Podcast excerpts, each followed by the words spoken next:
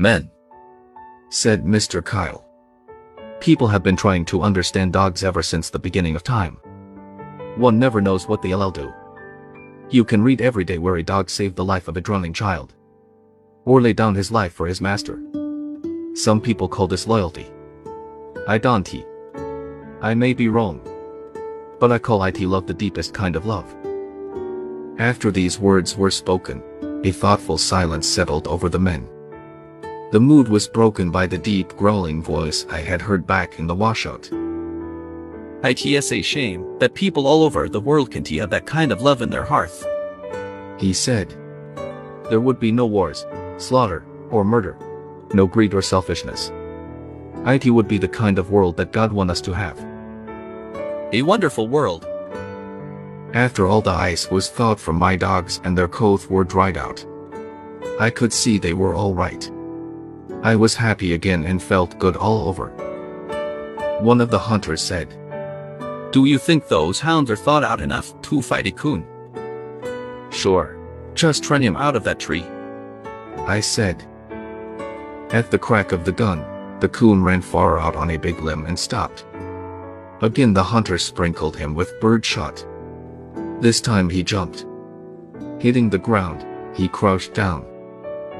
Old Dan made a lunge. Just as he reached him, the coon sprang straight up and came down on his head. Holding on with his claws, the coon sank his teeth in a long tender ear. Old Dan was furious. He started turning in a circle, bawling with pain. Little Ann was trying hard to get a hold of the coon but she couldn't he. Because of his fast circling, Old Dan's feet flew out from under him and he fell. This gave Little Ann a chance. Darting in, her jaws closed on the back of the coon's neck. I knew the fight was over. Arriving back at camp, I saw that all the tents had been taken down but ours. A hunter said, Everyone was in a hurry to get out before another blizzard set in. Papa told me to take my dogs into the tent as Grandpa wanted to see them. I saw tears in my grandfather's eyes as he talked to them. His ankle was wrapped in bandages. His foot and toes were swollen to twice their normal size. They had turned a greenish-yellow color. Placing my hand on his foot, I could feel the feverish heat. Dr. Lathman came over. Are you ready to go now? He asked. Snorting and growling, Grandpa said. I told you I wasn't going anywhere till I see the gold cup handed to this boy. Turning to face the crowd, Dr. Lathman said, Men, let us get this over. I want to get this man to town.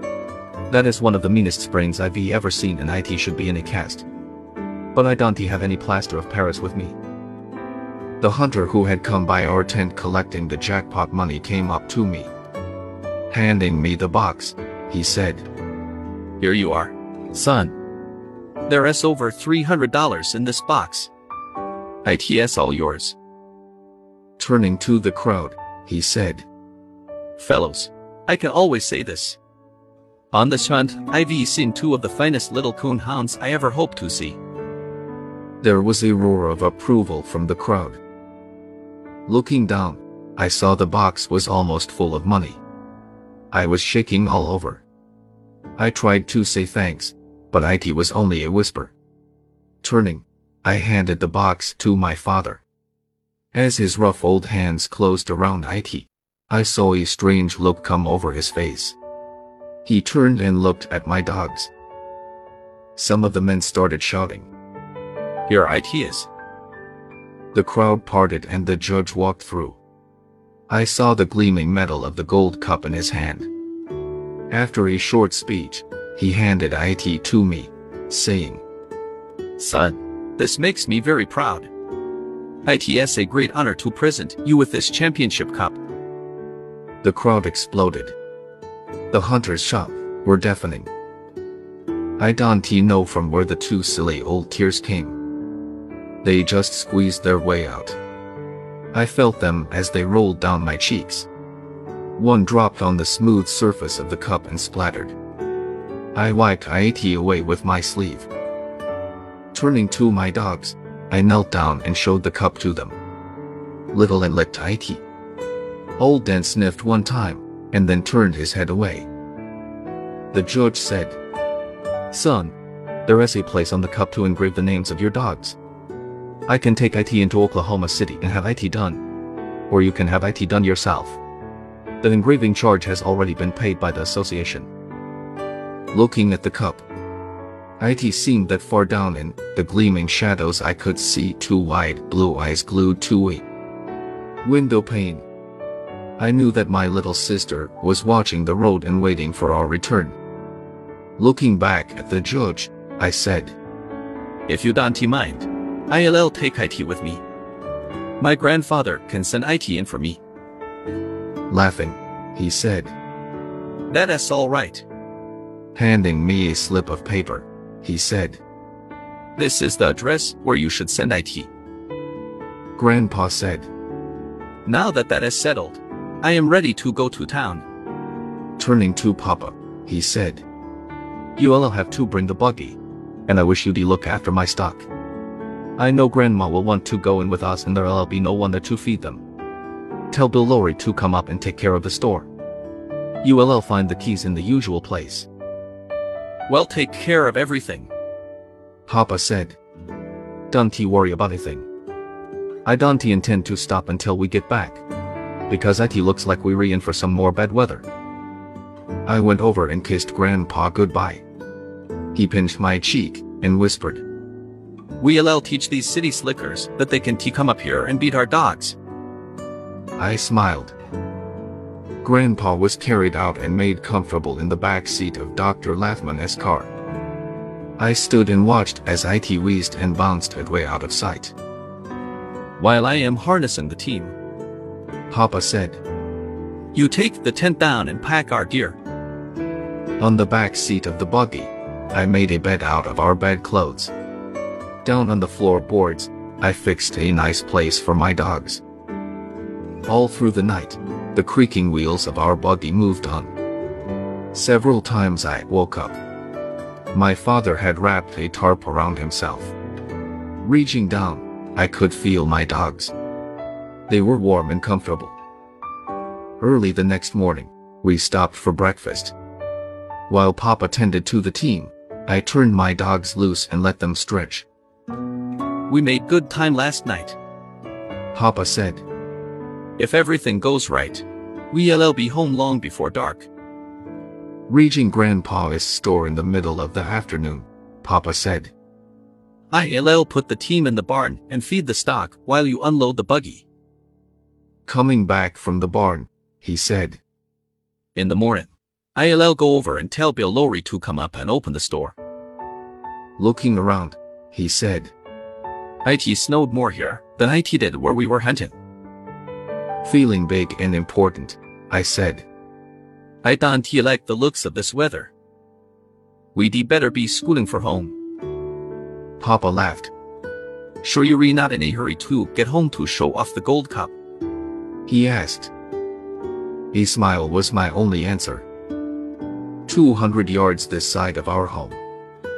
The road made a turn around a low foothill shutting our house off from view. Papa said, You were going to see a scramble as soon as we round that bend.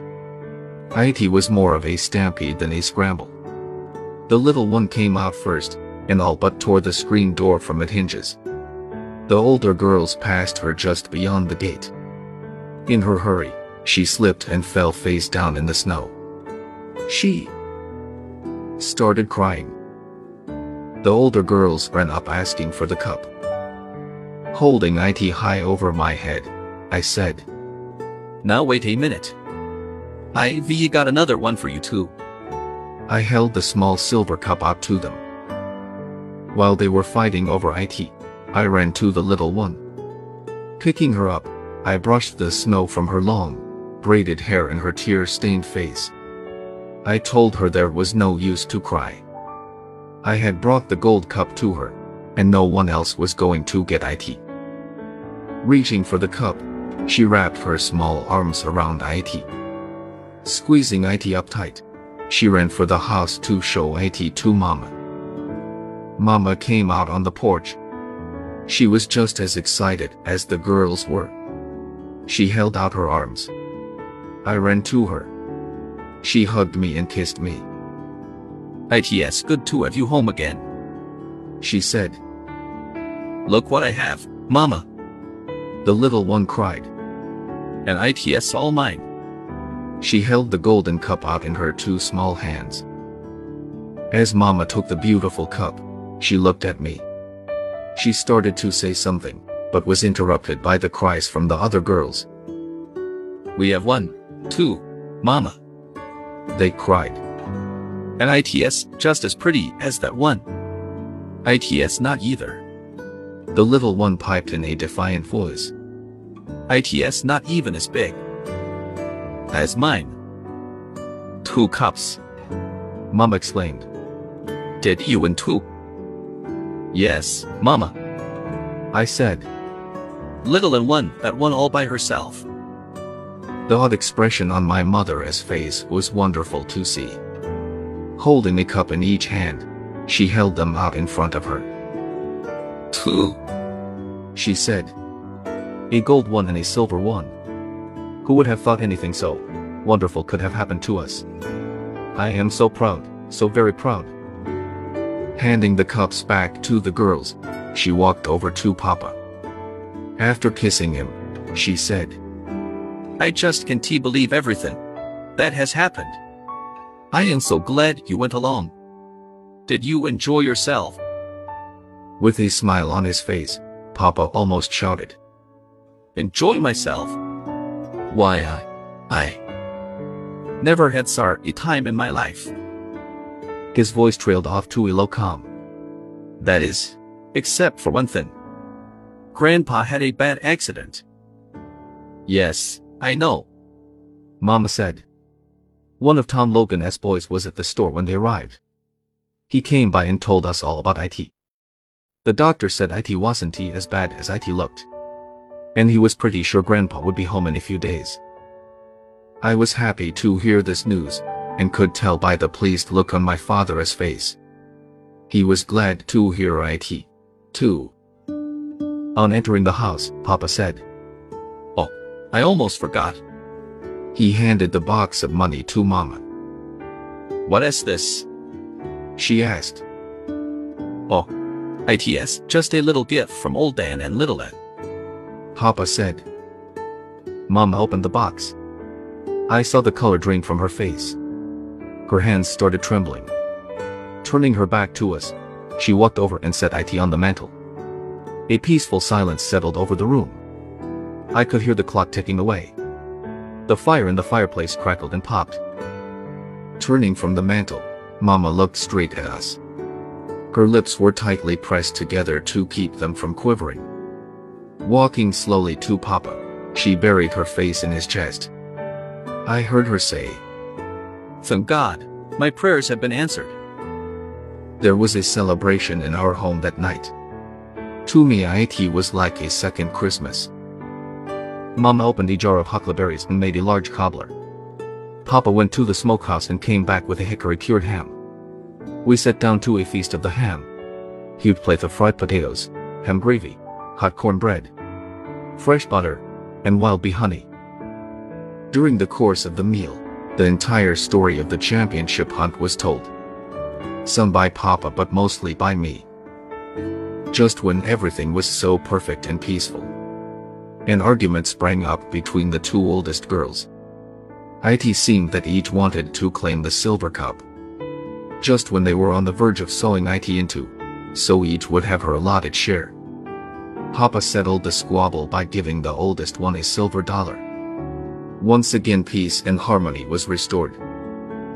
That night as I was preparing for bed, a light flashed by my window. Puzzled, I tiptoed over and peeked through the pane. It was Mama. Carrying my lantern and two large plates heaped high with food, she was heading for the doghouse. Setting the light down on the ground in front of It, she called to my dogs. While they were eating, Mama did something I couldn't understand. She knelt down on her knees in prayer. After they had eaten their food, Mama started petting them. I could hear her voice but couldn't he make out her words. Whatever she was saying must have pleased them. Little Ann wiggled and twisted. Even old Dan wagged his long red tail, which was very unusual. Papa came out. I saw him put his arm around Mama. Side by side they stood for several minutes looking at my dogs. When they turned to enter the house, I saw Mama dab at her eyes with her apron. Lying in bed, staring into the darkness. I tried hard to figure out the strange actions of my parents. Why had Mama knelt in prayer in front of my dogs?